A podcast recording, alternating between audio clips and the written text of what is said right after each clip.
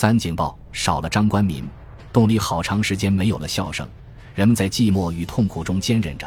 此时，我们比任何时候都渴望越军的到来。我们要复仇，为了负伤的弟兄，更为了死去的战友。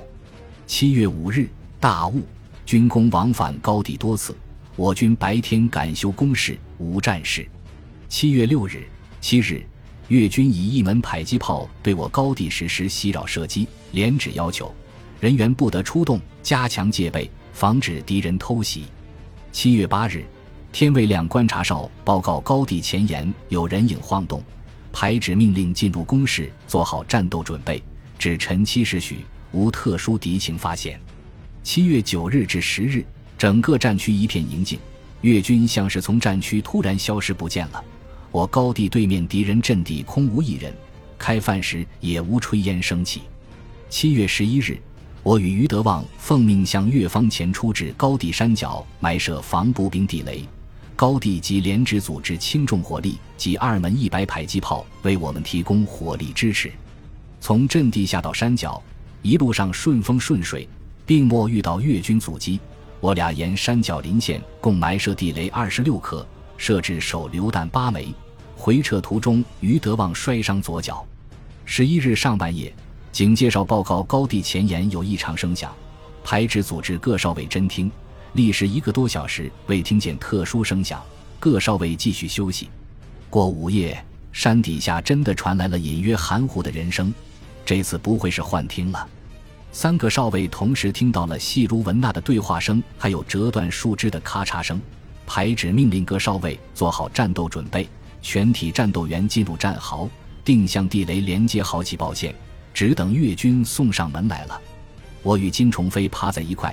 我俩摆开了两箱拧好盖的手榴弹，黑夜可以给士兵提供最好的隐藏，但也最容易暴露士兵的位置，因为枪火可以给你的敌人只是直接的目标，还是手榴弹好，既隐蔽又威力，特别是在老山这样地形复杂的山地，更能起到枪炮所不能替代的作用。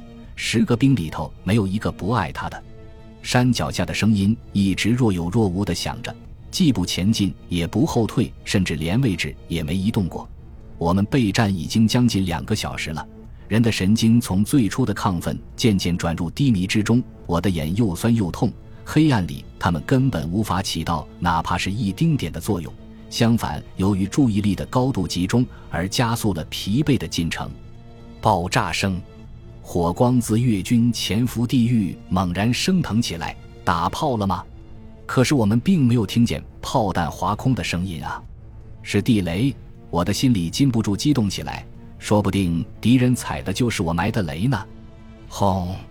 又是一声巨响，这次是炮击，来自北方的炮弹，一瞬间在阵地前五百米处炸开了一朵耀眼的光花。我下意识地把脑袋往战壕里缩，我已经能清楚地听到从北方、从我军的纵深地域骤然响起的片片沉雷。紧接着是数不清的尖锐笑声划过头顶，砸向我军前沿不远处。眼前的景象壮观极了，根本无法用语言来形容。满山遍野植满了火树银花。我们听不见爆炸声，因为爆炸声已经连成了一片。我们分不清天和地，因为天和地乃至空气都已经被猛烈的炮火渲染成了灰色。战壕里的士兵们再度兴奋起来。不少人伸长了脖子，凝视眼前这场毕生难见的雄伟景象。阵地前除了爆炸声，再也没有别的声响了。尽管炮火映红了半边天，但能见度依然不高。我们找不着越军存在的迹象，只有心里的感觉预期着越军的到来。过四点，炮停，阵地前各种声响突然沸杂起来，呻吟声就在不远处传来。还有压抑的命令声，以及折断树枝、踢掉石块的声音。越军上来了。四号哨位报告，阵地前二十米出现模糊身影。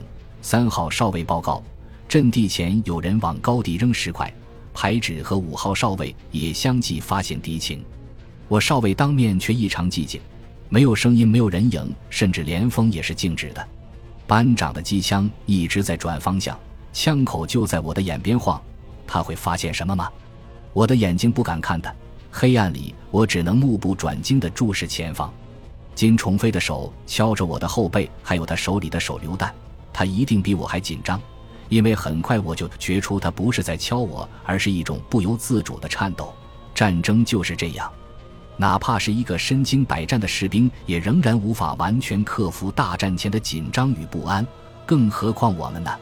照明弹，一颗、两颗、三颗，排指机枪响，一响枪，越军马上有了反应。我能听到来自前方各处的吼声，声音很大。我还是看不见人。班长手里的机枪一直没响。我能注意到那不停转动的枪口，还有余德旺，他的身子甚至探出了战壕。排指那边打开了锅，夜光弹像萤火虫，手榴弹像大爆竹。借着火光，我们终于看清了眼前的坡地。人啊，全是人啊，弯着腰的，趴着的。蹲着的等等，越军都到眼面前了。我们拼命的投弹，甚至连枪都忘了放。投弹，两个一组，三个一束，阵地前炸开了花。我能听到弹片尖锐的呼啸声，我还能听到弹火里敌人的鬼哭狼嚎声。于德旺最大胆，我不知道他的胆子是从哪冒出来的。自一开打，他就窜上了战壕，手榴弹可劲砸，左右开弓的砸。烟火里，他就像一尊战神。隔壁哨位有火箭筒，排指还有门巴二五，这些重火器的射击不时在阵地上掀起一潮高似一潮的热浪。到天亮，天亮，越军的攻击更加猛烈了，还有越军的炮兵，各种炮弹简直要把整个山头给摧毁荡平了。本集播放完毕，感谢您的收听，喜欢请订阅加关注。主页有更多精彩内容。